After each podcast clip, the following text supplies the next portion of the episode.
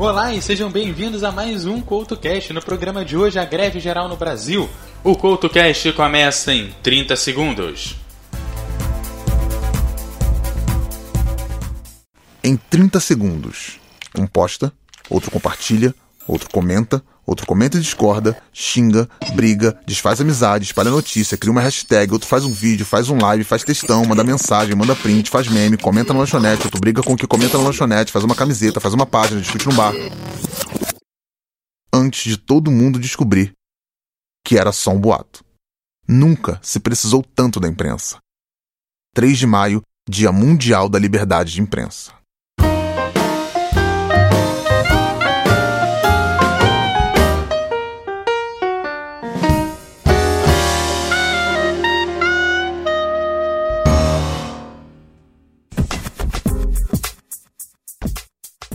Uma greve geral foi convocada para sexta-feira, 28 de abril de 2017. Conseguiu de alguma forma cumprir o objetivo de parar o Brasil. Porém, como chegamos a essa greve? O que será feito daqui para frente e por que até uma greve geral não consegue representar uma maioria dos brasileiros? Assim, abrimos este episódio para ouvir a opinião de nossos convidados, cada um com seu ponto de vista, de modo que possamos ter uma visão ampliada sobre os últimos eventos que culminaram na greve do dia 28 de abril. E aqui participando com a gente, do meu lado direito, Ricardo, seja bem-vindo. Saudações, meus caros. Saudações aí, Couto. Cara, obrigado aí é, por, pelo convite. E tenho certeza que vai ser, vai ser um programa bem, bem, bem. Com certeza.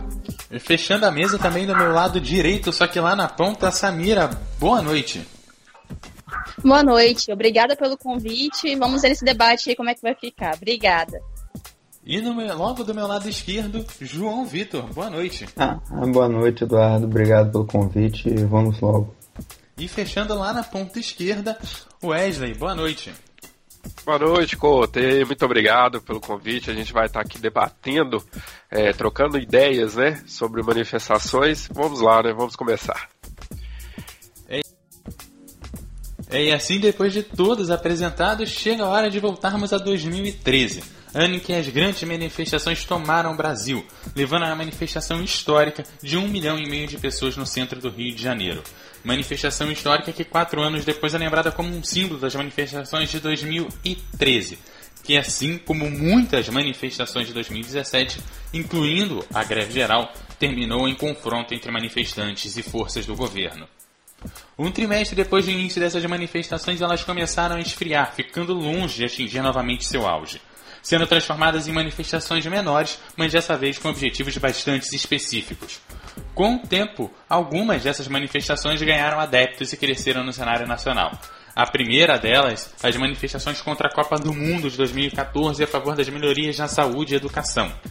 Após a Copa realizada e considerada um sucesso, tivemos as eleições de 2014, elegendo presidentes e governadores além dos cargos legislativos, estaduais e nacionais. Com três candidatos com grandes chances de chegar ao segundo turno, acabou este sendo disputado por Aécio e Dilma. Dilma, que no final acabou sendo eleita com os já famosos 54 milhões de votos, que não dão os famosos 50% mais um dos votos totais devido aos votos brancos e nulos. Após a sua eleição e a posse de Dilma, acabou tendo uma série de manifestações contra o seu governo, com os famosos panelaços e acabou tendo aberto um processo de impeachment levado a sério pelos membros das casas legislativas, que acabou por culminar em um dia mais vergonhoso da história do legislativo brasileiro. Ao fim, a Dilma acabou sendo retirada do cargo pelas pedaladas fiscais, que na época não haviam sido julgadas pelo TCU, o Tribunal de Contas da União, órgão responsável pelo julgamento das pedaladas. No fim, temos o atual presidente Michel Temer, da mesma chapa de Dilma, que entra no poder propondo reformas impopulares e com uma agenda de governo totalmente discrepante da ex-presidente Dilma Rousseff. Algo que chama bastante atenção pelo motivo citado há pouco. Os dois eram da mesma chapa. Tão impopular quanto Dilma, o presidente Temer sofre da população uma greve geral, algo que o PT, em seus 14 anos de governo, nunca chegou a ver. E dessa forma abrimos os microfones para os nossos convidados com a pergunta: o que concretiza uma greve geral? É, então, É, eu acho que falta um pouco de entendimento do trabalhador, porque a gente tem um país que tem um pensamento muito conservador em relação à questão de greve, uma questão de uh, quem faz greve é vagabundo, quem sindicato é vagabundo, mas eu acredito que o trabalhador, né, o brasileiro, ele tem que entender nesse momento que ele está perdendo direitos. A gente começou, né, com essa questão do impeachment, alguns melhorar, outros acharam que já ia piorar mesmo, só que acabou piorando e agora a gente chegou no auge de medidas serem aprovadas uma atrás da outra, sem o povo ter participação sobre essas medidas, e a gente está perdendo vários direitos, e o trabalhador ele tem que acordar que não existe bandeira de partido, sindicato de nada. Se ele não pegar e não parar junto com essas manifestações, não, ele vai acabar perdendo os direitos e depois como é que a gente vai ter esses direitos de novo, né? A gente não tem essa garantia. Então, assim como a gente está fazendo 100 anos, esse ano da maior greve geral que aconteceu no país, a gente deve se inspirar nesses movimentos onde as pessoas elas não tinham medo de perder seus postos de trabalho, elas não tinham medo, elas pensavam nas gerações futuras e nas gerações que estavam vivendo naquele momento, nos direitos de todos.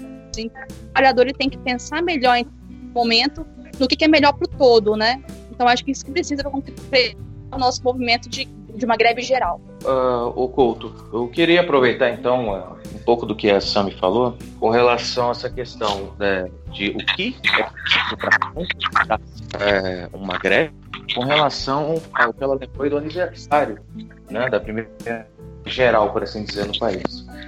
Antes de tudo, eu queria só salientar o grande serviço, trabalho que as mídias vêm é, produzindo no que se refere, por exemplo, na desconstrução da força desse ato. Sem querer envolver ideologias nem nada mais, mas a greve por si só é um ato que é sim, ao trabalhador, só que ele vem essa força justamente por conta do trabalho de serviço que é realizado pelas mídias, leia-se aí as, do, da Rede Globo e até mesmo em algumas mídias sociais. E isso meio que vem minando ao longo dos últimos momentos, até mesmo até ontem, o que realmente seria importante e o que deveria ter sido considerado a data de ontem. Se foi apresentado veras, deveras né, nas mídias o aspecto negativo do movimento, deveras construído as razões, as justificativas. Dessa forma, eu acho que para a própria geração de agora, que talvez não tenha, não tenha vivenciado tantas lutas, esse tipo de coisa chega, mas chega sem, sem aquele peso, sem aquela importância. E, evidentemente, também não, não ganha a adesão devida. Uma primeira impressão que me chamou bastante atenção. Eu acho achei interessante a Samira ter lembrado dessa questão do aniversário dos 100 anos, porque é uma coisa que, em termos de história, e eu estou falando de uma disciplina que é, nos últimos dias, nos últimos meses, já, já meio que vem perdendo a sua força, até porque é, já não é tão. É, não tem mais aquele caráter de importância, a própria disciplina de história, e aí essas gerações, a geração atual, na verdade, agora, ela, além de não compreender o percurso que o trabalhador brasileiro vem decorrendo da última do, do século passado até agora, ela também não compreende e não apreende também a grande importância do movimento.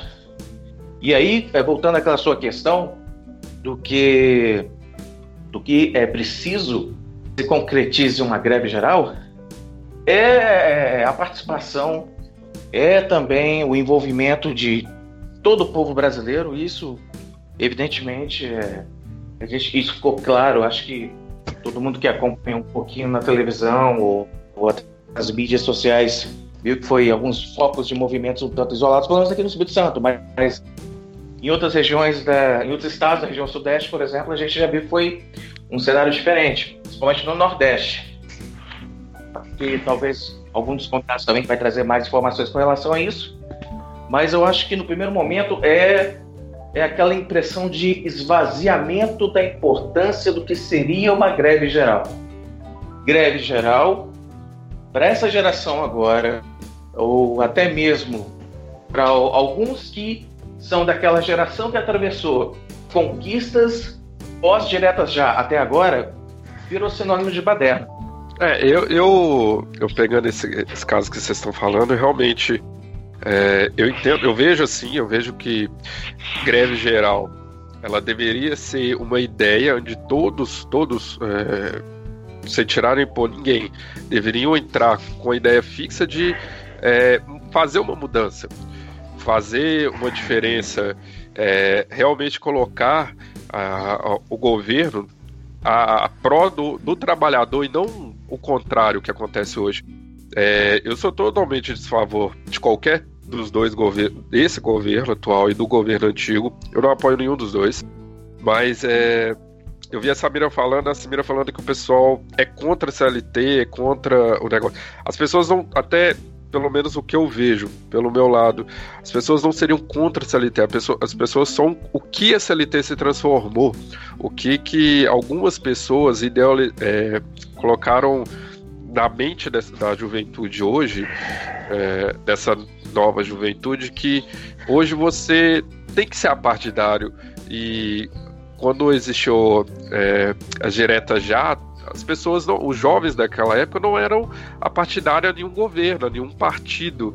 E eu vejo que hoje a, essas greves que estão acontecendo mais após o governo, após o impeachment, é, elas não têm força porque infelizmente a, a mídia isso ajuda também a mídia quando ela quer é, menosprezar algo e ela ajuda, ela coloca como paderno. Então, ontem mesmo, e eu fiquei olhando para vir participar hoje, para ter ideias hoje, é, ontem mesmo, se você procurar no Twitter, você via sempre quatro ou cinco vídeos de queimadas de pneu, destruição ao patrimônio público que a gente paga. É, e eu acho que, tipo assim, isso tira o foco, tira o poder de uma greve. Então, fica colocado como isso não é greve, isso é realmente é vagabundagem. Porque se o cara quer fazer greve, tem que ser uma greve é, coesa, tem que ser uma greve realmente que que chame as pessoas e não afaste. Hoje as greves estão assim, hoje as greves, as greves não, as manifestações, né, no caso, elas estão mais afastando as pessoas e hoje as pessoas são muito intolerantes. As pessoas, é, o que a gente vê é muita briguinha de a é, coxinha versus petralha e não tem mais aquela união de falar que todo mundo tá na merda, independente de qual lado você seja. É, eu acho que esse é o ponto de, de fazer um protesto que infelizmente o brasileiro ele não sabe mais como que se faz um protesto. Não sabia nem quando fez o impeachment porque tinha muita gente com camisa da seleção e, e é meio contraditório, né? Pelos casos que aconteceram depois de denúncias. E eu vejo muito assim, as pessoas elas não têm mais noção do que que é fazer chamar as pessoas para a rua para lutar por algo. É, aqui, é, talvez a questão, quando a gente começa a falar de chamar as pessoas para a rua e ter toda essa questão, é talvez lembrar também das manifestações que ocorreram antes, porque estamos falando de uma manifestação de quatro anos atrás que eu citei ainda há pouco de 2013, que hoje a gente tem como um símbolo das manifestações de 2013 e que as pessoas acreditam hoje eu não estou falando das manifestações diretas já que tem é, dos anos 80 que tem 30 anos. Eu estou falando de uma manifestação de 4 anos atrás. O pessoal acredita que o grande símbolo das manifestações de 2013 foi pacífico. E não foi. Eu conheço história de gente que ficou preso em prédio porque a polícia cercou nessa manifestação que deu um milhão e meio de pessoas no Rio de Janeiro. Então será que também falta um pouco de memória? Sem dúvida, falta um pouquinho de, de compreensão das pessoas, né? É também eu vi casos desse, dessa. Quando teve esse fervor pelo impeachment, saía não nas, nos grandes jornais, não nas grandes mídias, mas saía sempre uma confusãozinha, alguém que ia. E realmente existe baderneiro dos dois lados. É, mas falta um pouco o pessoal é, pegar um pouco mais do espírito do, do Direta Já, porque o Direta Já é, não era uma minoria, não era uma o pessoal do lado esquerdo, do lado direito, era um todo mundo, porque todo mundo entendeu que estava indo pra merda. Só que hoje em dia não é assim, hoje em dia cada um defende o seu. Tá muito dividido em partido hoje, eu acho, as manifestações. As pessoas pensam que é o partido, como que eu posso dizer, manifestação de esquerda, manifestação de direita, não tem manifestação de um todo, assim, isso que eu acho. Eu queria aproveitar e pegar um pouco disso que o Wesley colocou com relação à polarização. Essa polarização, eu acho que ela é o grande culpada, por exemplo, nesse esvaziamento, tanto do, do sentimento do que é greve e do que a gente viu é, ontem, por exemplo. E realmente, se a gente fizer um, um apanhado de vídeos ou até mesmo ter oportunidade de acompanhar qualquer coisa na televisão, a gente viu que realmente ou era um gato pingado ali fazendo alguma baderna por si só, mas eu, acho, eu queria lançar inclusive até essa questão, eu acho que tem tudo a ver com o tema. É, seria que, será que a polarização ela realmente é a grande culpada para esse esvaziamento com relação ao que seria a greve, a importância de se lutar por alguma coisa, independente de qual classe, de se, se arregimentar de uma forma coesa e organizada. E essa polarização, se realmente ela é a culpada, como que isso aconteceu? Olha, eu eu vou ser o chato do, do algoritmo, né? É, pois é, porque para mim o grande culpado de você não, não saber mais conversar com outra pessoa é o algoritmo. Porque no algoritmo, se você não briga com ele para ele te mostrar uma opinião oposta, ele vai fazer questão de te mostrar uma opinião igual à sua. Depois de você ficar naquele banho-maria ali de opiniões iguais à sua, chega um momento que você é, que a água ferve e você não sabe mais o que fazer. É, quando você começa a água ferver seria as opiniões opostas à sua. Ela vem, você começa a se sentir incomodado e você não consegue sair do forno depois para debater de forma Enfim, séria. Você quer dizer? É, pegando um pouquinho os, o gancho de que vocês falaram, é, primeira coisa, eu acho que a palavra baderneiro é uma coisa forte. Na verdade, o povo brasileiro é muito acomodado. Se a gente for olhar as manifestações que acontecem em países que a gente tem como referência de modelo econômico e político, a gente tem lá na União Europeia a França, Espanha, assim, acontecendo manifestações, o pessoal vai pra porrada, hein? Eles lutam pelo direito deles com unhas e dentes. Então eu acho que as parte de acontecer algum incidente violento, ele faz parte do movimento, infelizmente. Porque senão, se a gente olha o movimento do pessoal que vai da CBF fica fazendo dancinha, realmente é um movimento muito pacífico, mas pro bem de todos, não sei. Não tô dizendo que a gente tem que sair na rua quebrando tudo e, enfim, ferindo a todos.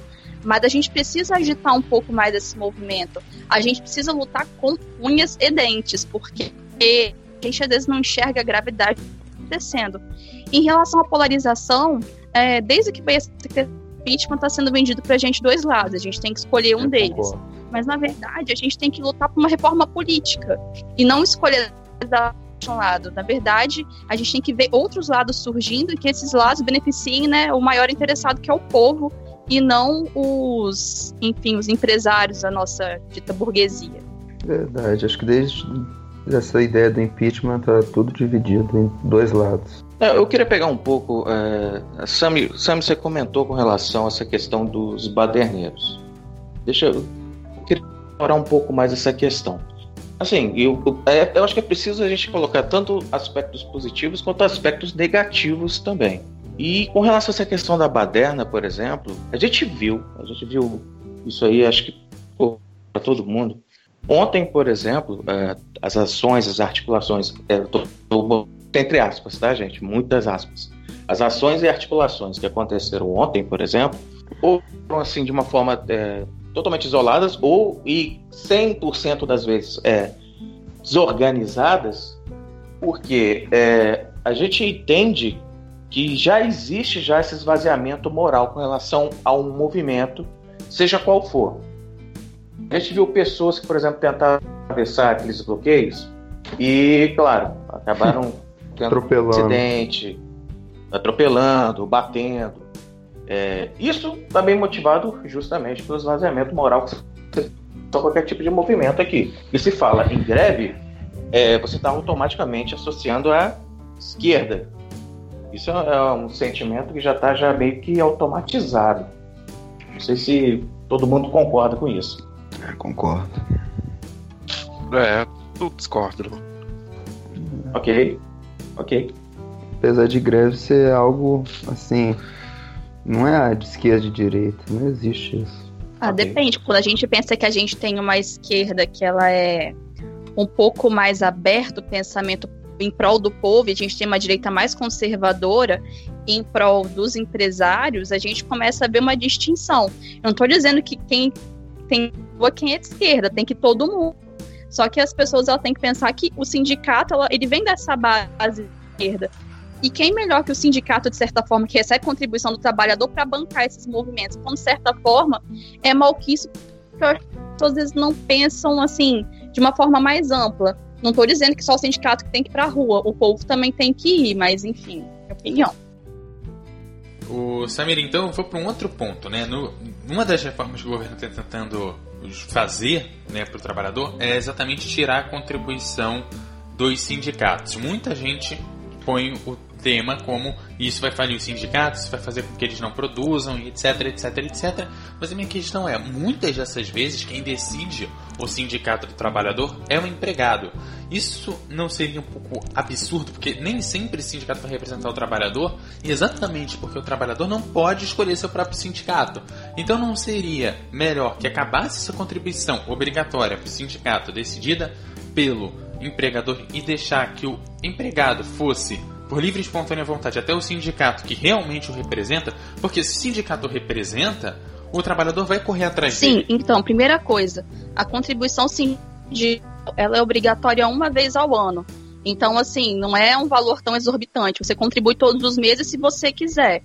Então, se você não quiser fazer parte daquele sindicato, você não faz. Em relação a escolher o sindicato, sim, se isso fosse possível, se a reforma ela coubesse isso, interessante sim, mas eu não falir sindicato, porque geralmente quem quer estar tá afiliado, está afiliado porque quer. Uma, um mês só de contribuição anual, eu não acredito que seja uma coisa tão é, representativa. É um dia do ano, que, pelo que me. Pelo que eu li, né? Um Isso, é, não, é, não é obrigatório todo, todos os meses. Sim, sim. Mas aí, ô, Sami, eu acho que isso aí abre, por exemplo, um, uma outra problemática. É, a grande maioria dos empregados, por exemplo, é, como até o Couto é, a maioria não tem muita escolha a não ser filiar-se àquele que já, está, já estaria estabelecido como o sindicato que representa a sua categoria. Isso é um ponto. Mas vamos supor que o trabalhador ele tivesse então essa liberdade, que é o que está sendo proposto agora, essa liberdade de se escolher uma instituição que realmente o, o uh, represente os anseios da sua categoria, eu acho que culturalmente o empregado não, essa, não tem esse apanhado, ele não tem essa, essa instrução para buscar sozinho. O que eu quero dizer? Ah, então qual seria a solução? Ah, é, acabar com o sindicato? Não, de forma é, da mesma forma que ele surgiu para atender uma necessidade de uma categoria, uma categoria, do por outro lado, para ele surgir de um, ele, ele surgiria da mesma forma franceses e culturalmente aqui no Brasil.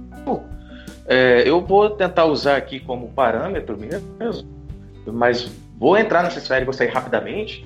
A própria questão da, das religiões, da igreja, porque uma igreja acontece todo dia, basta que alguém estale os dedos.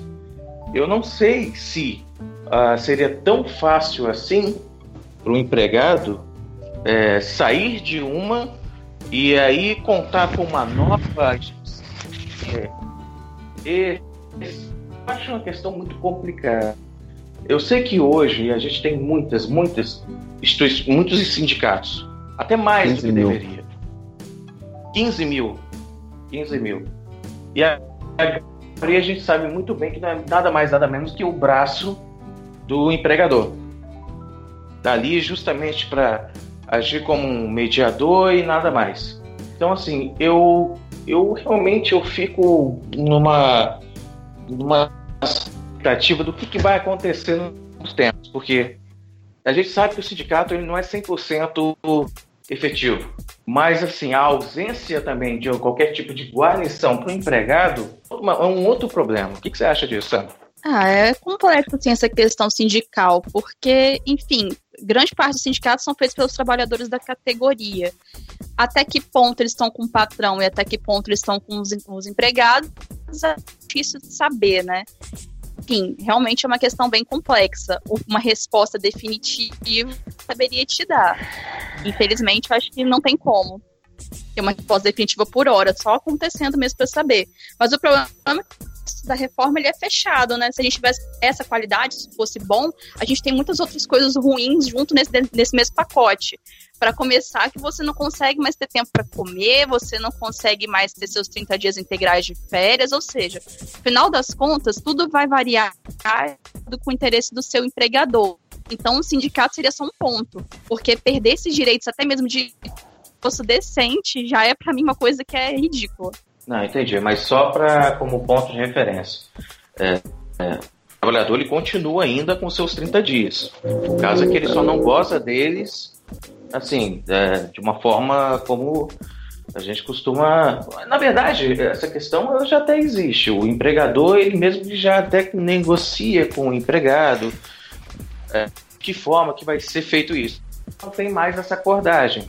Simplesmente vai chegar lá no dia dele e o empregador já vai, olha, você vai é, gozar suas férias é, 10 dias nesse mês, mais outros 10 dias outro, e, enfim, ele não perde os 30 dias, mas já não tem mais é, tradicionalmente a, aquela a, o, famoso, o famoso período de férias que atualmente a gente já conhece. Bom, e aí Sim, na gente... verdade, hoje. Ah, pode falar. Não, complete, por favor. Ah, ok. Enfim, hoje, de acordo com a CLT, ele pode o trabalhador escolher se ele quer trabalhar os 30, é, tirar os 30 dias de férias, né? Com a sim, reforma, sim. ele não vai poder escolher isso. Quem, quem, de acordo vai ser uma, um acordo com o trabalhador, com o empregado, né? Com o empresário, na verdade. Só que a gente sabe que não é isso que vai acontecer. Sempre é vontade do empresário vai prevalecer, ele não vai conseguir tirar mais 30 dias, né, direto, vai tirar em parcelas. Tá certo. E aí a gente deixa essa discussão para um outro programa, por, né? Falando aí sobre a greve geral, a gente continua nisso uma outra oportunidade. E assim a gente encerra esse primeiro bloco do CultoCast de hoje. E para passar para o próximo bloco, eu convoco um dos caras que cantou praticamente a sua vida. Eu chamo o Belchior cantando Como Nossos Pais. Não quero lhe falar, meu grande amor, das coisas que aprendi nos discos. Quero lhe contar como eu vivi e tudo que aconteceu comigo. Viver é melhor que sonhar. E eu sei que o amor é uma coisa boa. Mas também sei que qualquer canto é menor do que a vida de qualquer pessoa.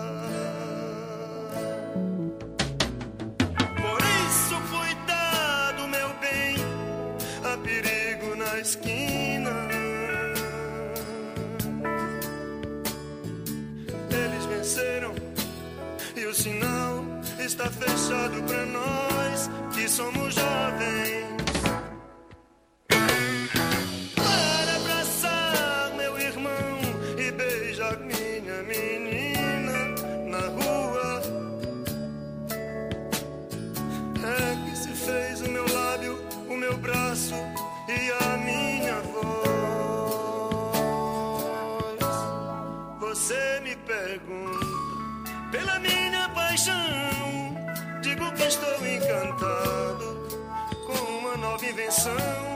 Vou ficar nesta cidade, não, não vou voltar pro sertão. Pois vejo vivendo no vento o cheiro da nova estação. E eu sei de tudo na ferida viva do meu coração.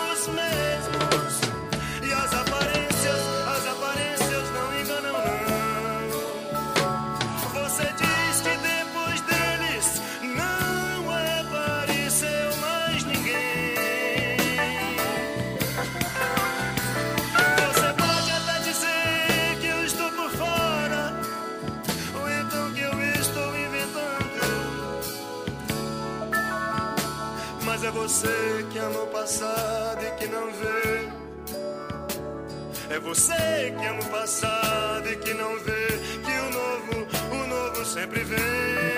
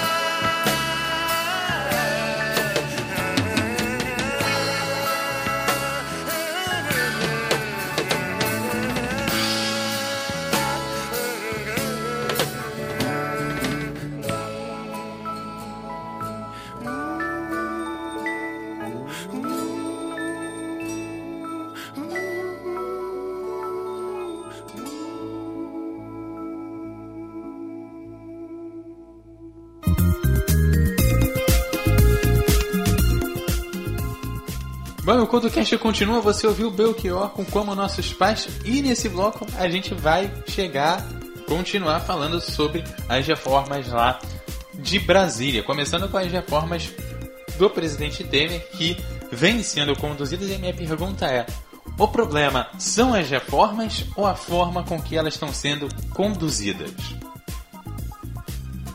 com certeza a forma como elas estão sendo conduzidas, né? A gente até ouviu essa semana falar que reformas vão ser decididas no Congresso e que sem participação popular. Ou seja, as reformas são pra gente impostos e a gente não pode participar do que está acontecendo. É interessante. A gente nunca participa, né? Acho que só Estatuto de Desarmamento, a última vez que a gente participou. É essa questão aí que até que levantou, o João tá até certo. Eu não lembro da última vez que a população participou de alguma é, reforma política, tirando o, desarma- o desarmamento. Todo o resto é decidido pelo governo e a gente acata de cabeça baixa. Eu não, cheguei a ver, eu não lembro, no caso, de uma reforma em prol ou contra o trabalhador e a população teve o direito de, de dar uma opinião. Eu acho que tá mais ativo a, a- a fazer isso, mas faz um pouco errado.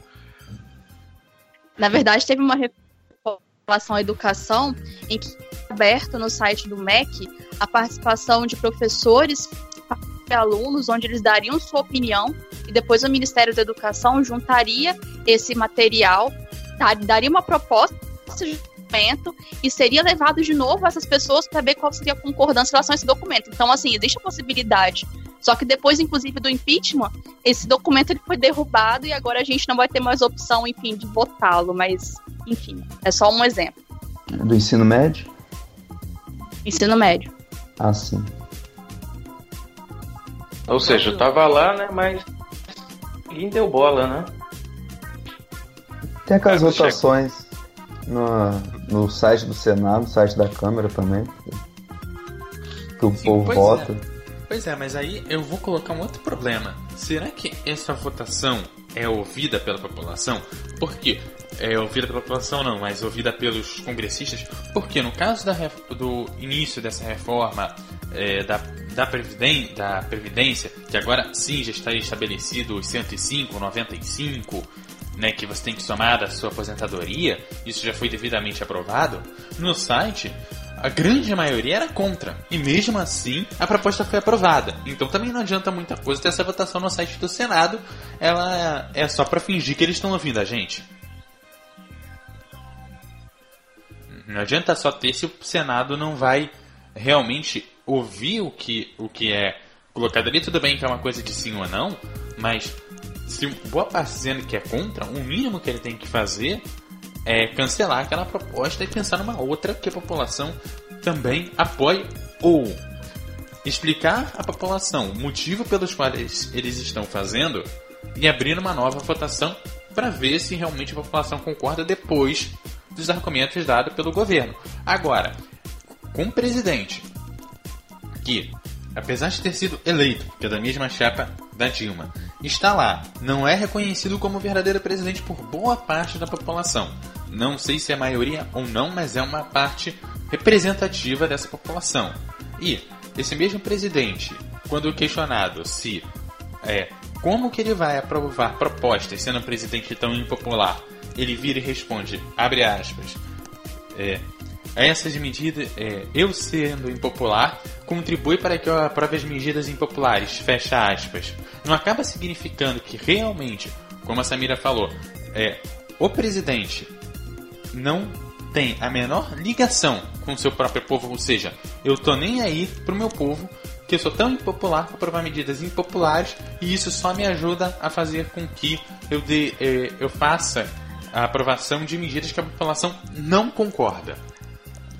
Exato, ele fica parecendo assim uma analogia de uma mãe quando dá um remédio amargo pro filho, falando que ele é para ele ficar bem, ele engolia seco que vai ficar tudo certo. Essas são essas reformas, elas, elas guiadas com uma medida assim, não, elas são rígidas por hora, porque senão vai quebrar, mas no final das contas vai ser bom para todo mundo. Enfim, então não necessito vocês participarem que eu sei o que é bom para vocês. Tá nesse ritmo. Será que o problema também para essas reformas serem tão impopulares seja o governo que está propondo? É, eu Cara, creio, eu creio mais que é por causa do pelo, pelo ponto que chegou, né? Porque a gente já tinha um governo anterior que grande parte já não gostava e por causa de, da crise mesmo, que foi parece que foi se arrastando e parece que o governo não é, resolvia, aí teve o impeachment, teve entrou esse governo que é, ele não melhorou, mas ele também é, não deixou muito pior, mas é, existe coisas como esses próprios decretos do governo que deixa a população é, é, ainda mais puta da vida, né? A gente colocando assim. E isso atrapalhou muito. E por um lado é, é, é revoltante você saber que o governo não discuta, que ele não, você não tem palavra é, é, sobre as coisas que vão, que vão acontecer, porque querendo ou não, só atinge, é, não atinge ninguém que é político os políticos eles vão ficar tranquilos. Isso a gente vai pegar a população. E a população, eu acho que, é, independente de ser esquerda ou direita, ela já está esgotada. Eu acho que isso complica mais para o governo e para os próximos governos que virão. Vai ficar, vai ter uma relação entre povo e governo é, uma corda bamba. Qualquer coisinha que for mudada, ainda mais, vai ser motivos de, de revolta. Igual a Samira falou que lá no leste europeu o pessoal sai na porrada. É, o meu medo é que isso ocorra aqui, que a gente tenha que bater de frente com o governo de uma forma mais violenta. Cara, isso que o Wesley falou, eu acho, principalmente a questão desse afastamento dos políticos, até mesmo porque agora tudo que vem, digamos, de Brasília já não, não reverbera muito bem mais no, no povo. O povo ele está tendo esse afastamento com relação a esses interesses. É, eu acho isso importante porque agora aos eventos de ontem, por exemplo, é, qual foi o feedback que o povo teve disso? Só o transtorno, né? Do bloqueio ao acesso às vias, o trabalho que o, o povo que queria e tal, mas você não teve nada mais significativo do que isso. Eu acho que, infelizmente, muito infelizmente, eu não vou deixar bem claro que eu não sou contrário à greve, mas é, muito infelizmente eu acho que foi um tiro no pé. Eu acho que o, o que aconteceu ontem, os eventos de ontem, só corroboraram por um, um, um cenário, como, como bem o Wesley colocou, que pode vir beirar realmente a, a um cenário de, de uma ação que vai gerar violência. Porque o povo já não, não suporta e não quer mais saber disso, não quer mais se envolver. Se ele não quer se regimentar é, com relação aos interesses dele, ele vai buscar um outro caminho para tentar atender a insatisfação. Cara, uma guerra civil, eu acho que talvez, talvez não. Não estou querendo chegar nesse ponto de guerra civil. É, acho que não. Mas, cara, é, mas sei lá, eu, eu sei que aqui não, não são os Estados Unidos. Que lá, eu acho que o maior inimigo dos Estados Unidos não é ninguém lá do Oriente Médio, mas são eles mesmos. Por, pelos estados serem pelo, pelos, pelos estados serem tão independentes para gerar uma insatisfação geral e, criar uma guerra civil não custa muito. É. Mas aqui, é, na verdade, o nosso problema é mais o esvaziamento com relação àquele sentimento de querer se envolver nos interesses políticos para da, da, da, da, do povo brasileiro. Então, é, eu acho que pode sim gerar um cenário, não sei, eu diria até mesmo de, sei lá, será que eu tô, tô exagerando demais? Falar uma, uma certa anarquia, Couto? Não, não acho não. Inclusive, eu tenho medo ainda um pouco maior. Nessa semana, o deputado Miro Teixeira, da Rede do Rio de Janeiro, deu uma entrevista na rádio CBN, disponível no site, vou deixar o link no post. Ele, durante essa entrevista, ele defendeu uma nova constituição para o país para resolver os problemas, não só das reformas do governo, mas também algumas coisas que a população vem pedindo. Eu tenho maior medo e aí que pode vir a gerar guerra civil se for proposta realmente uma nova Constituição para o Brasil. A Constituição do Brasil mudou várias vezes, né? E os Estados Unidos está lá até hoje. É, guardadas as proporções, de certa forma, bem de certa forma. Mas, cara, é preocupante sim. É, porque, é, voltando de novo, afinal, esse é o tema do, do, do, do, do episódio de hoje que é a greve que aconteceu, é, cara, tá na boca de todo mundo, falando que não foi nada mais, nada menos que um, um contratempo, que foi um aborrecimento. E aí que está. Aí eu pergunto para vocês, com relação ao que aconteceu ontem, é, foi um tiro no pé, eu acho que ficou, ficou bem nítido, foi um tiro no pé. Não, e não surtiu qualquer tipo de efeito mesmo, e acho que não surtiria, até porque não tinha o envolvimento das massas aí. Mas aí nesse caso, da onde ia partir então uh, uma, um trabalho, uma chamada do povo brasileiro com relação aos interesses dele como cidadão nesse esse e no próximo que Deus me livre, não sei o que, que vai ser 2018. Eu não consigo nem rascunhar.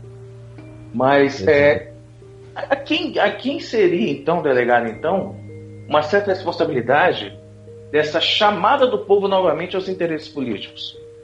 Em relação a ser um tiro no pé, eu não sei se é um tiro no pé, não. Para para pensar, a mídia brasileira está vendendo como se fosse algo que não deu em nada. Mas as mídias internacionais tratam como se o nosso povo estivesse acordando e estivesse levantando sua insatisfação contra o governo.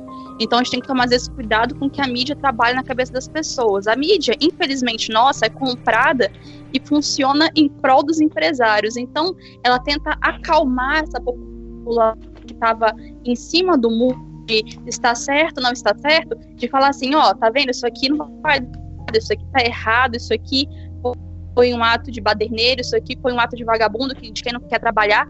Mas, na verdade, a greve ela serve, só serve para balançar, ela serve para mostrar para o empresário que, olha só, a gente pega e vai parar e vai fazer você ganhar menos hoje, então você cobra lá do governo outras medidas. Olha só, a gente está mostrando nossa cara. Então, de certa forma, é isso. Ela serve para assim. Infelizmente, a gente parte da população que ela fica em cima do muro de não saber o que está certo e o que está errado, fica assim, certo, porque está lutando pelos nossos direitos, mas errado porque é um bando de baderneiro anarquista comunista. É sempre as palavras que estão juntas. Então o povo não sabe o que fazer. Vem a mídia e detona dizendo que não, é, não deu em nada, foi só inconveniente, fecharam algumas vias, mas deu tudo certo. Aqui no nosso estado, infelizmente, o movimento foi muito pequeno, mas você olha aí no Nordeste, São Paulo, Rio, o movimento foi enorme. Então, assim, eu acho que pensa um pouquinho do povo em saber escolher um lado e, infelizmente, bem historicamente de uma educação política nossa que é deficitária. É, e aí eu vou perguntar para o Wesley o seguinte ponto. Com essa diferença da mídia nacional com a mídia internacional, né, a mídia internacional até colocando é, que deu certo e a mídia, é, a mídia internacional dizendo que deu certo, que o Brasil acordando, a mídia nacional falando que não aconteceu isso tudo, a minha pergunta para você é a seguinte: se realmente deu errado, como a mídia nacional está é, colocando, por que, que o governo conseguiu uma liminar que pagasse por sindicato 900 e uns quebrados mil reais por sindicato em caso de paralisação no dia 28? Por que, que se conseguiu uma liminar para que 100%, ou seja, toda a frota de transporte público permanecesse na rua, proibindo inclusive o direito de greve parcial dos trabalhadores? Será que deu tão errado assim para ele precisar desse trabalho todo antes da greve? Igual, como é que eu posso explicar, Couto? É, o governo, ele tem noção, e isso ninguém pode negar, o, o, o, Temer, junto com os ministros dele, todos os parlamentares, eles têm noção de que, vamos colocar assim, a esquerda, ela tem, ela tá querendo de, de todo jeito difamar esse governo, não é o governo certo, na verdade, ele é bem errado. É o governo que não apoia nem, o, nem direita nem esquerda. Ele vê o interesse dele. Mas é, eu não acho que deu totalmente errado, mas eu também não vejo que deu certo. Me preocupa um pouco, igual, mas igual a Samira ela pega e comenta que a mídia lá fora falou bem que o povo está acordando. É, Samira, o pessoal fala lá fora isso, em 2000, lá em 2000, nas primeiras greves do impeachment, o pessoal falava bem, só que aí depois eles entenderam o contexto político, viram a realidade que estava acontecendo, a crise que a gente estava. Alguns criticaram, outros apoiaram. E a mídia aqui no Brasil, isso sempre foi, desde a época de ditadura até hoje, ela sempre é comprada para um lado ou para o outro. E é isso que me isso que eu fico preocupado, porque o governo sabe mexer com isso. O governo, o governo que está no poder, ele sabe é, como ludibriar isso. Então, ele já tinha ciência que é, ele queria é, fazer essa greve realmente parecer inútil. E para muita gente, para muita gente, e você pode ver muita gente que estava indo trabalhar, estava indo de carro, é, vendo isso, vendo é, pequenas manifestações, pequenas pessoas, as pessoas, elas, não só a mídia, mas elas mesmas, é, elas têm a ideia que as pessoas só querem atrapalhar. Que elas não estão tá ali para lutar, que elas não estão ali para defender, que é o meu também. Eu não gosto, eu acho ridículo essas, essas novas leis, mas eu também não apoio esse tipo de manifestação, porque é, eu entendo que o direito de ir e vir, o direito de cada um ter uma opinião, tem que prevalecer. Só que hoje em dia, é, é o governo, respondendo a pergunta do Couto, o governo ele já ciente disso, ele sabe que qualquer fagulhinha, qualquer coisa que ele jogar, vai ter um lado mais pesado para quem faz manifestação. Infelizmente, está tendo um lado mais pesado de é, estereotipo, de falando que esse povo que está fazendo o pessoal que é, é, dominante, o pessoal da esquerda que faz, que faz esse tipo de manifestação é um pessoal socialista, é um pessoal que quer o socialismo, aí fica aquelas brincadeiras, aonde que o socialismo deu certo? Só nos livros. É, então o governo ele entende isso e ele trabalha, e isso que é o problema. As pessoas estão ajudando o governo a se manter. Porque quanto mais pessoas contra o governo, mais pessoas e o governo difamando esse tipo de, de manifestação, mais as pessoas que estão em cima do muro vão ir para o outro lado, vão ir para o lado da direita, vão ir para o lado conservador. E eu também não gosto. Eu sou, eu me considero um cara liberal de direita, mas eu entendo que o governo também ele tá fazendo a mesma coisa que o governo antigo. Ele tá manipulando as pessoas a achar que, olha, esse lado que tá fazendo administração, esse lado é o lado baderneiro, é o cara que, que não quer nada, que só quer atrapalhar. E isso avacalha não só eu, mas avacalha todo mundo. Porque a gente, e eu volto a repetir, é, é chato, mas é, tem que ficar bem claro para os ouvintes. Todo mundo tá no mesmo, tá na mesma panela. Todo mundo tá se ferrando. Se a gente não entrar em um acordo, ver que a gente tá na mesma frigideira se assando, vai ficar essa briga, vai ficar isso aí. E vai vir entrar governo, fica essas. É, e eu espero que não, mas fica essas coisas. Ah, Bolsonaro 2018, Lula 2018. Gente, isso é um absurdo. As pessoas hoje em dia mais torcem para políticos do que se preocupam com quem vai assumir, quem que vai governar, quais são os projetos que o cara. Hoje as pessoas acham que política é futebol. é isso que tá virando. Time Bolsonaro, time Lula, time Maria do Rosário, time é, João Félix, e por aí vai. E isso não é futebol. Política não pode ser tratada assim. E a mídia, por mais que ela seja culpada, o mais culpado de todos, infelizmente, ainda é o povo. É o povo que se ilude com tudo o que acontece, com, com as coisas que o governo faz. O governo, ele sabe manipular isso. E vai continuar a mídia assim. E aí, o Wesley, eu faço uma pergunta para você. Se vem propondo no Brasil há alguns anos uma lei de meios, né, que já foi colocada na Argentina, nos Estados Unidos, por exemplo. A lei de meios faz com que um grupo de comunicação só consiga deter Aqui no Brasil, acho que é 35% do é, 35% do total das mídias no país. Isso não contribuiria não só ao governo ter que distribuir melhor a sua venda de e-mail, é, a sua compra de publicidade, faz com que a própria mercado publicitário invista é, em outras emissoras que não são uma única, que detém 85% de todo o mercado publicitário na TV no país, será que não, isso não faz com que o mercado publicitário comece a investir em outras emissoras de televisão? Elas começam a tomar mais liberdade, ser menos dependentes do governo e ter uma possibilidade de, de alguma forma, fazer alguma oposição àquele governo? É, é complicado. É, é... Como que eu posso responder, Couto? É complicado dizer se isso vai ser ruim ou bom, ou se. É, é, qual é o lado. Se existe um lado positivo disso.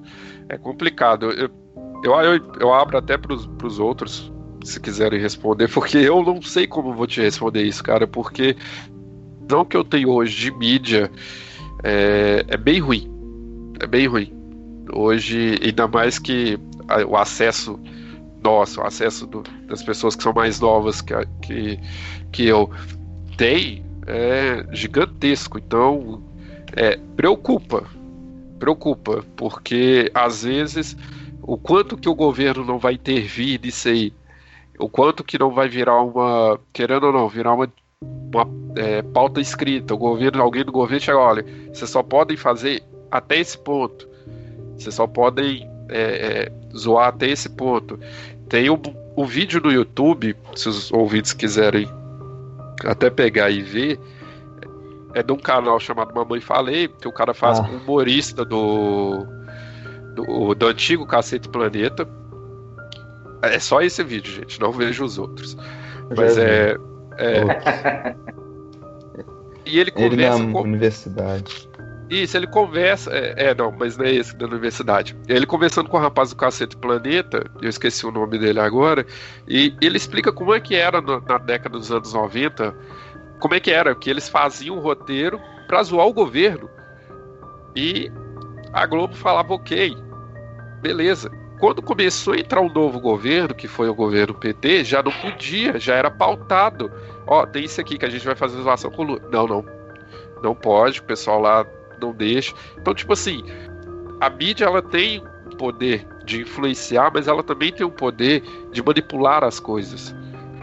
Eu não, não sei até que ponto o ruim que a gente vai chegar de uma hora que a mídia vai falar abertamente que é pra gente apoiar tal pessoa, tal governo, porque o governo é bom e a gente tem que vai ser tipo a Matrix da vida.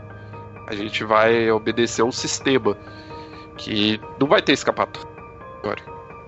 E, e eu fico muito preocupado com isso. Ah, isso, uh, isso que o Wesley tá falando tão distante assim não, Couto. É... Fascismo. Ô Wesley, até, até pouco tempo, eu acho que foi semana passada mesmo, o próprio SBT ele começou a veicular várias dessas sentenças que agora estão sendo, vamos chamar de sentenças, essas sentenças aí que estão uh, dentro dessa reforma, de forma positiva, dentro da produção do SBT. O próprio Temer, é, ele mesmo, e acho que não falta muito para isso, daqui a pouco ele vai lá no SBT, vai agendar um horário especial na programação do Silvio Santos e também vai fazer um pronunciamento também. O próprio Silvio Santos e a emissora dele também agora já estão engajados durante toda a programação deles de salientar de, sempre de forma positiva, reforçando melhor do que Jequiti, eleições lá na Jequiti, de forma positiva a, a, a, as últimas ações do governo. Como já existia muito tempo atrás, não sei se vocês vão lembrar, quando se acabou virando SBT, mas tinha a Semana do Presidente, que era uma sketch bem rápida, que o SBT também apresentava, é, com várias considerações que na época o próprio, o próprio Sarney estava fazendo e tudo mais. Então eu não acho que é uma, uma acho tão distante assim não. Eu até mesmo com Wesley, eu acho. E ficam também é, bastante é, é complicado. Eu queria ter uma outra perspectiva é, pode ou não, pode não acontecer, mas é, eu vejo uma bem terrível. 2018 para frente, não em questão de, de econômica, esses negócios, porque o Brasil vai se reerguer nesse ponto. Ele vai voltar a se estabilizar. É, a gente nunca foi uma grande potência, eu acredito que a gente nunca vai ser, porque todo o nosso passado, todo o nosso histórico mostra que a gente sempre foi o país que fica ok, fica estável. E a gente vai voltar a isso. Mas é, eu acho complicado porque é, ainda mais esses jovens de hoje, é, eles são muito influenciáveis por qualquer coisa. E eu vejo, Ricardo, eu nem vejo muito TV. Eu não tenho não, TV. Eu, eu, vejo mais, eu fico mais Netflix e tal. Né? Eu não, não gosto por causa disso, porque tudo na mídia é bem forçado as coisas. É, a mídia ela tem, um, ela tem a maneira de fazer. Então você acaba iludindo as pessoas, você acaba enganando as pessoas.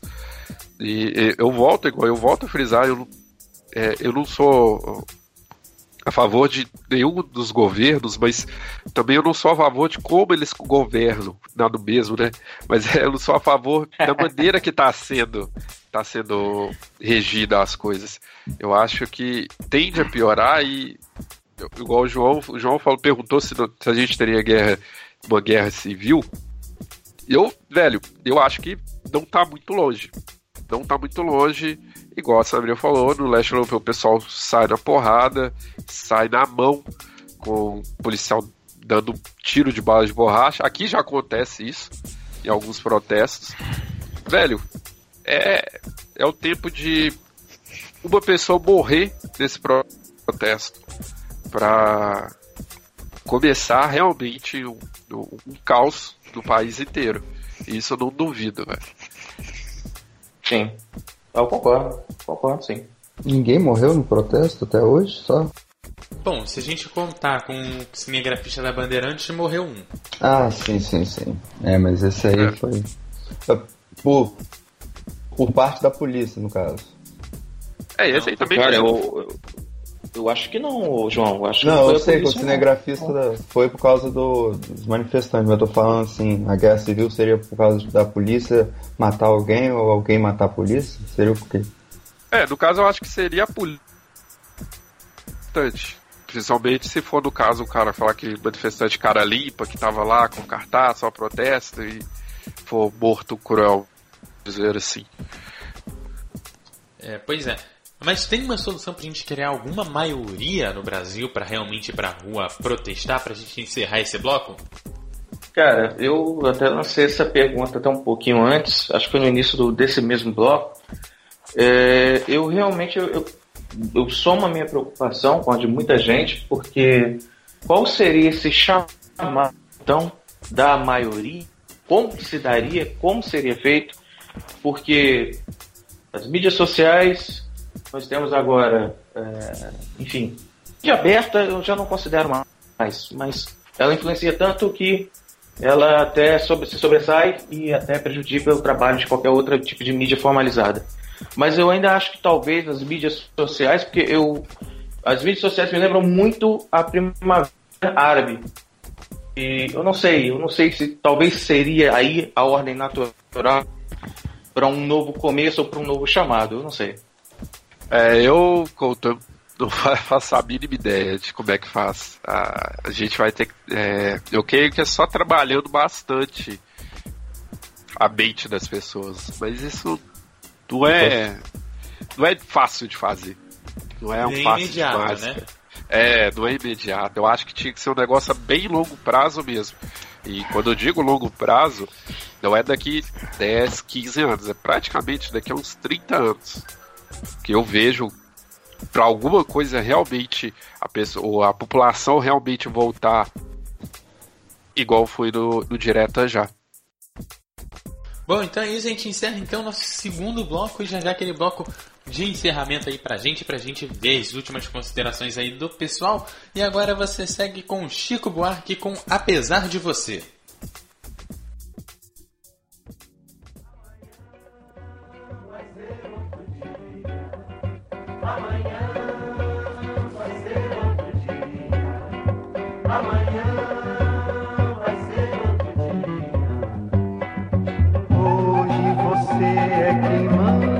Falou, tá falado, não tem discussão. Não, a minha gente hoje anda falando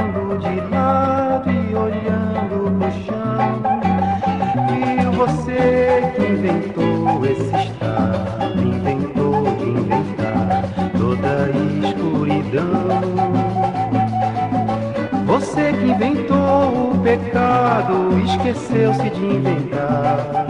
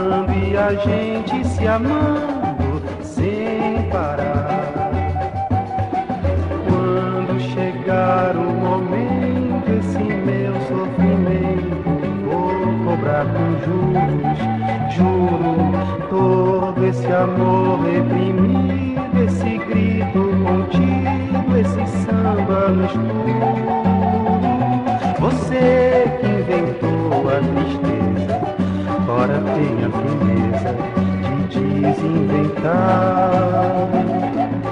Você vai pagar e é dobrado cada lágrima rolada nesse meu penar. Apesar de você,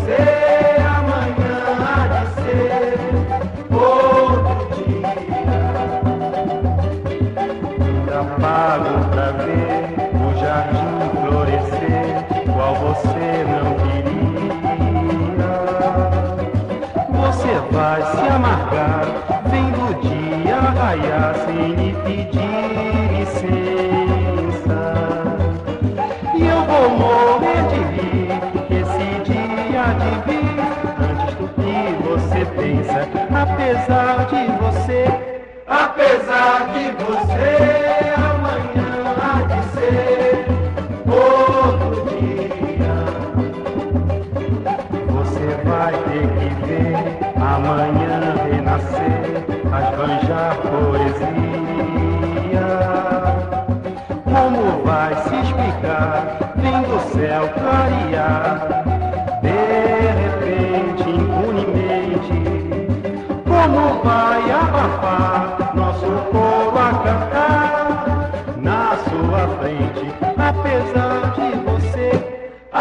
de você,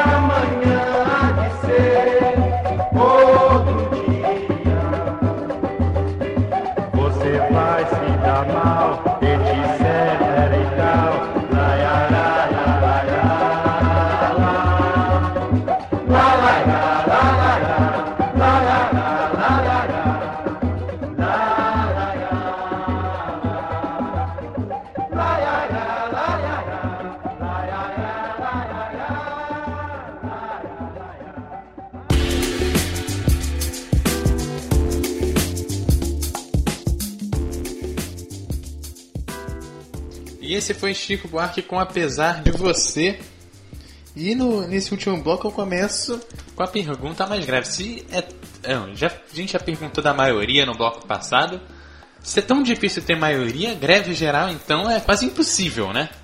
Cara, eu acredito que sim, ah, até porque eh, ao longo da nossa, do nosso bate-papo aqui, da nossa conversa, a gente começa a tentar eh, desenhar algum tipo de articulação realmente traga um melhoramento seria esse arregimento, esse, esse, esse, esse chamado da, da população para uma manifestação que seja mais digna, não que as, as últimas não tenham sido, mas está muito cinzento, está muito inconsistente, tem muito interesse envolvido, o que é uma pena, porque sempre no final das contas quem perde é a classe a, a classe que estaria buscando a melhoria para ela. Cara, eu acho difícil é, tentar mensurar algo. Eu até é, concordo um pouco com as considerações que o Wesley fez no bloco anterior com relação à questão de um trabalho coletivo, mas um trabalho que assim só vai vingar alguma coisa daqui a, um, a longo prazo, né? A gente só vai ver os efeitos realmente a longo prazo. E, e cara, eu, eu só faço votos que realmente comece logo isso, porque é, é bastante preocupante o cenário. E do próximo ano, então, eu não consigo nem rascunhar. Então, eu acredito que esses movimentos, igual a greve de ontem, ela é válida sim. Infelizmente, como a gente ainda não tem a conscientização da maior parte do povo, algumas manifestações como essa, elas vão ter que ter o bloqueio do ir e vir, poder conseguir afetar a quantidade de pessoas para que o movimento tenha força, porque se simplesmente pegar e fazer uma greve geral só com as pessoas que estavam participando, só que no estado, por exemplo, a gente não teria tido movimento nenhum mas o das vias públicas ela ajuda a fortalecer esse movimento, que é menos gente chegando aos postos de trabalho, então a gente consegue ter uma maior movimentação para a greve. Mas também acredito que a conscientização da população, para poder ter maior massa frente a essas manifestações, ela vai depender sim de muitos anos para acontecer esse processo, ela não vai acontecer hoje por dia. Infelizmente, por hora, o jeito que o pessoal consegue que essa população acabe, de certa forma, colateralmente participando, é bloquear os acessos às vias. Hein? Essa é a minha opinião.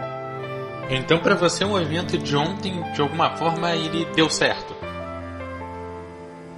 Para mim, sim. Não olhando só para o Espírito Santo, porque, infelizmente, não sei se é coisa do nosso estado foi muito fraco, mas em outros estados isso teve muito. Sim. E com certeza lá também a gente viu bloqueio de, de vias, enfim. Para mim deu certo. Ricardo, e pra você, o movimento de ontem deu certo? Cara, eu desde o, dos blocos anteriores eu venho colocando que é, o meu fatalismo com relação ao evento de ontem. É, talvez eu tenha colocado até de uma forma um pouco discordante quando eu falo, ah, foi um tiro no pé. O que eu, que, o que eu tento é, é, me expressar é que, infelizmente, da forma como se transcorreu, da quantidade de participantes e tudo mais, e ainda aliado a isso, a massificação da mídia denegrindo a própria natureza do, do movimento, E infelizmente, na ordem atual do conhecimento geral que a população tem do que é uma greve, isto é, o que eu quero dizer? Que uma greve ela é nada mais, nada menos que um aborrecimento. Somando isso tudo, é, eu não vejo, eu, eu, não vi como bastante produtivo aconteceu, pelo menos, é, eu estou colocando isso a nível nacional mesmo, pelo menos com esse dia 28 agora realmente me causa uma estranheza tremenda. Ou se foi bastante é, minado desde o início em que foi é, sinalizado o que seria feito no dia 28 de abril, essa manifestação. E aí minado de, de todas as forças do tipo de televisão, todas as forças sindicais vendidas, cada uma fazendo a sua contribuição para minar o movimento, para ser isso que a gente acabou vendo, ou realmente é, perdeu a força e aí sim me gera a outra preocupação, que é o extremismo e a violência.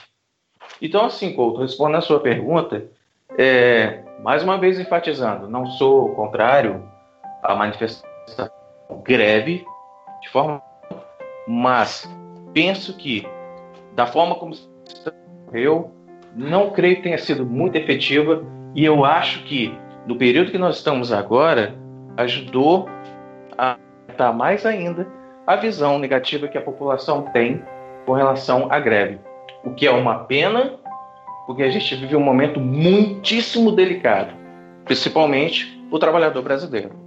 Você acha que talvez se a gente pegar isso, talvez fazer um pouco mais regional, facilite talvez para que esse movimento não seja tão minado ou que é, se tenha um controle um pouco melhor de uma grande mídia para aquele movimento, ou seja, fazer para uma cidade, fazer uma greve geral de uma cidade num dia seria mais fácil do que fazer uma coisa nacional num país do tamanho do nosso? Cara, é interessante sua pergunta. Eu considero que seria é, interessante ver, por exemplo, aquele eixo Rio e São Paulo. Não é? Um deles realmente tivesse é, essa conscientização. Eu acredito que não, claro que não, principalmente São Paulo, mas é, eu já explico por quê. Mas, claro, eu concordo que seria um, um ótimo referencial a nível nacional Agora, por que, que eu não acho que aconteceria? É porque a gente já sabe muito bem que, principalmente, esse eixo né, é o mais bem representado lá em Brasília. Então, isso que não aconteceria. Então, rodando aqui a, a mesa, pegando aqui o João. E aí, João, o movimento deu certo dessa greve geral? Deu certo deu certo porque afetou as pessoas. Eu acho que a mídia bateu na tecla, na tecla de, do direito de ir e vir. Aí é quando a pessoa está parada no meio da ponte e vê que não tem como ela sair, ela pensa, então a greve deu certo. E por último, Wesley, e aí, deu certo essa greve geral? É, deu e não deu. Porque por um, um dos pontos de vista que eu tenho é que é, por mais que seja uma tecla de, que a gente bata na tecla de ir e vir, que você tem que respeitar as pessoas, é, isso ainda mais hoje, coloca na cabeça das pessoas que estão paradas no trânsito e, e querendo ou não, isso tá virando comum, comum, tanto Samir e João, cês, cês, é, é e vocês vão entender que tá virando comum a pessoa que tá no, nesse negócio achar que quem tá ali fazendo aquilo, fechando é via, baderna. é baderna. É vagabundo. E, e, e, não, não, não estou falando que seja, que a pessoa seja. Estou falando que as pessoas que estão no carro, as pessoas, o cara, Penso pai assim. de família, eles vão pensar assim. Então, tipo assim, isso tira da manifestação. Eu entendo que é, essa manifestação é para brigar pelo meu direito, pelos nossos direitos, mas é, eu não concordo como ela é feita. Eu não concordo que para você é, lutar por algo, você tem que queimar pneus, é, e isso qualquer tipo de manifestação, não é colocando direita nem esquerda aqui.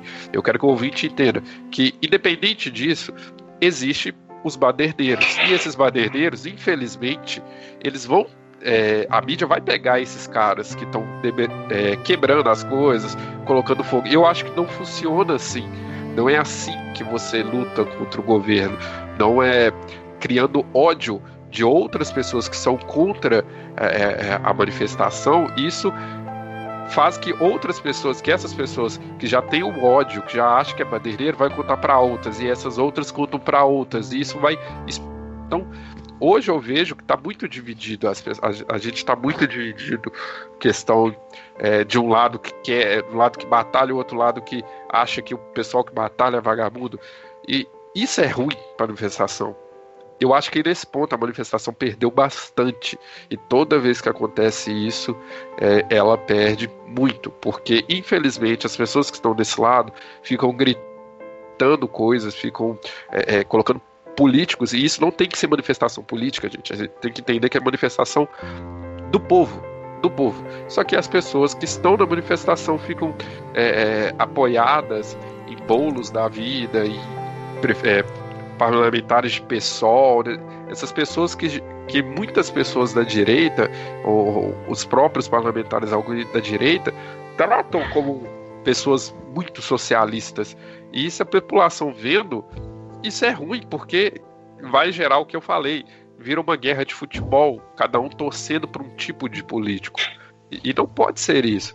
Mas pelo outro lado, certo sim, porque coloca que é, essas regras que estão sendo impostas, esses, é, essas novas formas que o governo está colocando de que ah, agora o, a gente, eu que sou empregado, eu posso conversar direto com o meu patrão. Eu, infelizmente, eu não tenho força para conversar com o meu patrão, porque eu entendo que se chegar lá o meu patrão falar, olha, agora você vai receber 500 reais. Ah, não aceito. Beleza. Tem 13 milhões de pessoas desempregadas, pai de família, que vai aceitar os 500 reais. Então, isso para mim me prejudica. E eu concordo quando tem a manifestação. Ah, isso. Eu só não concordo como ela é feita. Então, eu coloco a manifestação a um ponto. Deu certo em brigar pelos nossos direitos, mas esse brigar pelo seu direito, ao mesmo tempo você é, colocar na mente de uma outra pessoa que você está ali fechando a rua, que a pessoa ela vai automaticamente, hoje em dia, ela vai automaticamente pensar, vocês são vagabundos, vocês estão me atrapalhando. E isso é ruim. A gente tem que saber entrar na cabeça das pessoas de uma outra forma, chamar eles para a luta e não afastar. E é isso Mas que eu vejo que tá acontecendo. Como deveria ser feito então? Cara, não João, é muito difícil. Eu também não sei, eu, eu tô é, pensando não, assim. É, eu também eu queria, eu queria ter uma, eu queria ter uma resposta para você e para os ouvintes. Eu queria ter uma resposta de como é que é, é, vamos chamar todo mundo, Yoni. Eu acho que até mesmo nesse bate-papo nosso aqui que a gente está conversando, a gente cada um aqui tem uma ideia. Você tem uma ideia, o Ricardo tem outra, a Samira tem outra. Igual eu falei, eu sou um cara da um liberal de, eu sou um liberal de direita é. e eu sou eu sou liberal de direita e tenho ideias que são tanto de direita quanto de esquerda, mas eu quero pegar essas ideias e tentar unir. Então, tem muitos, pelo menos o meu convívio social, que a gente debate bem, é, o fato de você aceitar uma opinião contrária à sua já é um caminho. Você eu acho que é, é, eu acho que é isso que a gente tem que é, é começar mais é, difundir nas pessoas, que às vezes nem sempre, o outro. Isso, nem sempre uma opinião diferente é ruim. Muito pelo contrário. Às vezes opiniões diferentes só agregam mais a você. Hoje em dia a gente está muito intolerante. Hoje em dia as pessoas estão muito. É, é, hoje em dia, se, se, se, você falar que você é da esquerda, a pessoa já quer te agredir. Já quer. Ah, tá você é, é, te taxa. Ah, você é do, P, do PT. Às vezes você nem concorda com o PT. Às hum. vezes você não concorda, mas você é de esquerda porque você tem ideais de esquerda. Igual, mesma coisa. Eu sou um liberal de direita, mas eu acho o, o, próprio Bolsonaro eu acho ridículo. Eu jamais concordaria com aquele cara. Jamais vou concordar. Mas as pessoas colocam, se você é de direita, você tem que concordar e você tem que é, endeusar o cara. Eu acho que é complicado. A gente tem que.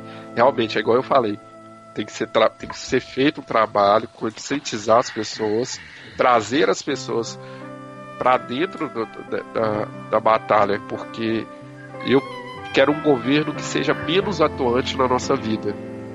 Também. E que a gente rege mais as coisas. Que eu possa fazer uma previdência que eu quiser, que eu possa fazer um sindicato que eu quiser, que eu possa pegar meu FGTS, se eu quiser comprar ali 50 jogos de PS4 igual eu tenho, que eu possa sacar meu FGTS para fazer isso. eu quero isso, só que no momento atual, velho, é difícil. Então, não sei como dizer como que a gente vai começar a construir essa forma de juntar as pessoas sem é, ter um pensamento das pessoas de que quem tá fazendo isso é baderneiro, quem, quem, quem quebra, que, ah, o pessoal tá quebrando, ah, tá vendo? Todo mundo é da esquerda, que só, só, só faz. Não, velho, não é, não funciona assim. Tem pessoas e pessoas. Tá certo, antes de começar aqui aquela última rodada de destaques finais, as considerações finais aí da galera, deixa eu só agradecer ao pessoal que também ajudou a contribuir, não só para esse CultoCast, mas para os CultoCasts anteriores. Eu quero agradecer a galera que divulgou aí a pesquisa para a gente achar o, os nossos convidados aqui. É o caso da Anida Alcarinque, o, o Fernando, a Thaís Alves, também a galera da Podosfera e também do podcast Procura, que ajudaram a gente a achar a galera aqui para participar. Agradecendo também é, a Marcelo Cafiero, que é, se propôs a participar aqui também no nosso programa, assim como, como o Wesley também, né? Claro, também aqui a chamando a Samira, o João e também o Ricardo aí agradecendo a galera. Agradecendo também a galera da Web Rádio Almeirão do Futebol que tem apoiado aí o nosso projeto desde o início. Então lá no www.radiomf.com.br você também pode conferir o nosso programa via streaming na programação da Web Rádio O Melhor do Futebol. Bom, vou começar aqui com começando lá pela ponta esquerda, que no início do programa comecei apresentando pelo lado direito, vou encerrar aqui então lá pela ponta esquerda. Wesley, muito obrigado, suas considerações finais e como é que o pessoal te acha para bater aquele papo. É, Eduardo, é, obrigado, eu que agradeço, eu agradeço o pessoal do Podfero Procura que apareceu no Twitter, eu fui curtir, gostei do tema, sempre quis falar isso. É, o papo foi muito bom, foi muito gostoso. A gente viu que cada um tem uma ideia diferente, mas no final a gente concorda a mesma coisa, no final é a mesma coisa. É, se o pessoal quiser me procurar, tem um, só o Twitter, que é Wesley é, Gomes Oliveira. Vocês podem procurar. Tenho, faço parte de um grupo de podcast que é o Vila Cash. Vocês podem procurar aí. É, a gente tem o Cantinho Sentimental, que fala sobre é, os romances do dia a dia, o Playground que fala de desenhos mais antigos, a sala de vídeo que fala de séries, filmes atuais, o Portaria que é mais tecnologia. É, eu convido vocês a ouvirem, é muito bacana, muito legal. Uma vez por semana a gente está postando aí. É, qualquer coisa, só me procurar no Twitter e eu, novamente eu agradeço, agradeço o João, Ricardo, Samira, todos vocês por terem aguentado esse papo é, que não é fácil, mas é um papo gostoso também de conversar. E ainda do lado esquerdo, só que aqui do meu lado, João. Suas considerações finais e como a galera te acha. É, eu, eu realmente não sabia muita coisa, eu não sabia o que falar. Eu comecei a a me soltar aos poucos, porque eu, eu não conheço muito bem os, os, temas, eu li só um pouco, não tenho um conhecimento bom, mas eu acho que foi bom, foi proveitoso, deu para aprender, deu para ter sua opinião e é, acho que é só isso. Você pode procurar no Facebook João Victor Cândido, que você vai me achar, só isso. E no Twitter talvez. E também aqui já do meu lado direito, o Ricardo e aí, Ricardo, suas considerações finais e como a galera faz para te achar? Ô meu caro, caríssimos, é, primeiramente, é, uma satisfação é, bater esse papo com vocês. A gente sabe muito bem que, é, apesar de é, a gente viver nesse, nesse ambiente um tanto atribulado, mas mesmo o mais pessimista, e eu sempre me considerei um cara muito fatalista, muito pessimista, eu tento nutrir um pouco, sabe, aquela sementezinha de que um dia, um dia, um dia vai, vai melhorar. Mas, ô Couto, pra galera aí da, da web, se quiser me procurar. Bom, tá em vias de sair aí um projetinho, um projetinho tá meio que quentado, né? Porque tá sempre em fase de construção, mas vai sair aí o site do Boomerang Podcast. Lá é, é o www.boomerang.wix.com. É, tá quase pronto, vai ser um podcast um pouco mais descontraído, né? A gente vai muito de sci-fi. A gente vai falar um pouquinho de cinema clássico também. Que, é, o pessoal aí acha que filme bom é só blockbuster, mas Ah. vem por aí. É, vem por aí. Ah, opa, olha lá. E, cara, e filme bom, é filme novo, filme novo é aquele que você ainda não viu. Então, Boomerang Podcast, eu creio que talvez nos próximos meses já esteja já tudo pronto. E aí, meu cara, eu faço o convite tanto pro Wesley também, faço o convite para você também, pô. A gente tem uns episódios lá bem antes e com certeza eu vou vocês aí na web pra gente poder agilizar esses episódios aí. Opa. A gente tá aí, só procurar que a gente vai. Opa, é isso aí. Chamando a gente vai, porque aqui a gente não recusa convite. E fechando lá na ponta direita, Samira, as suas considerações finais e como a galera te acha. Então, eu gostaria de agradecer mais uma vez ao convite. Achei muito interessante o debate. É muito bom a gente poder ouvir opiniões diferentes e para que os ouvintes tenham noção para poder se posicionar também. Ah, vocês conseguem me achar no Facebook Sami Brandão. E mais uma vez, obrigada. Tá certo, e para encerrar o programa de hoje, a gente termina em ritmo de greve geral com Raul Seixas, com O Dia em que a Terra Parou.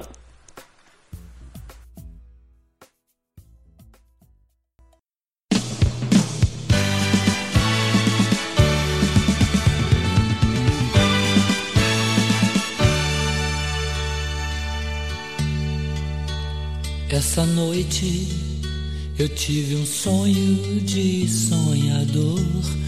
Maluco que sou, eu sonhei. Com o dia em que a terra parou. Com o dia em que a terra parou. Foi assim, num dia em que todas as pessoas do planeta inteiro resolveram que ninguém ia sair de casa, como que se fosse combinado em todo o planeta. Naquele dia ninguém saiu de casa. Ninguém. O empregado não saiu pro seu trabalho, sabia que o patrão também não tava lá. Dona de casa não saiu pra comprar pão, pois sabia que o padeiro também não tava lá. E o guarda não saiu para prender, pois sabia que o ladrão também não tava lá. E o ladrão não saiu para roubar, pois sabia que não ia ter onde gastar. No dia em que a terra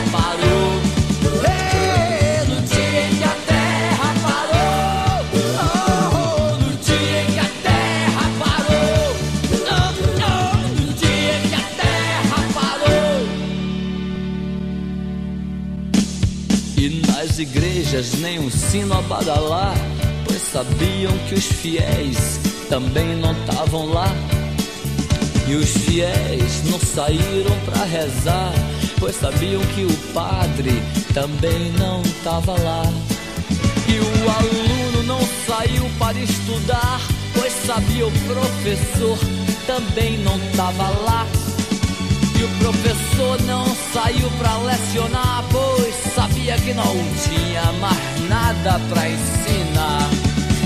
No dia que a terra parou,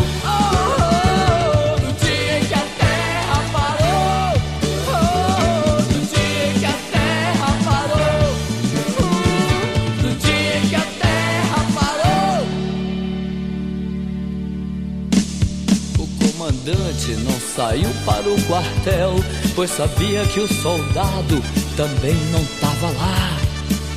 E o soldado não saiu pra ir pra guerra, pois sabia que o inimigo também não tava lá. E o paciente não saiu pra se tratar, pois sabia que o doutor também não tava lá. E o doutor saiu pra medicar, pois sabia que não tinha mais doença pra curar. No dia que a terra parou.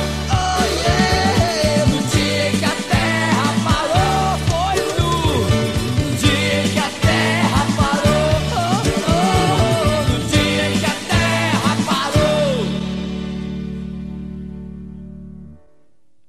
Essa noite eu tive um sonho de sonhador, maluco que sou. Acordei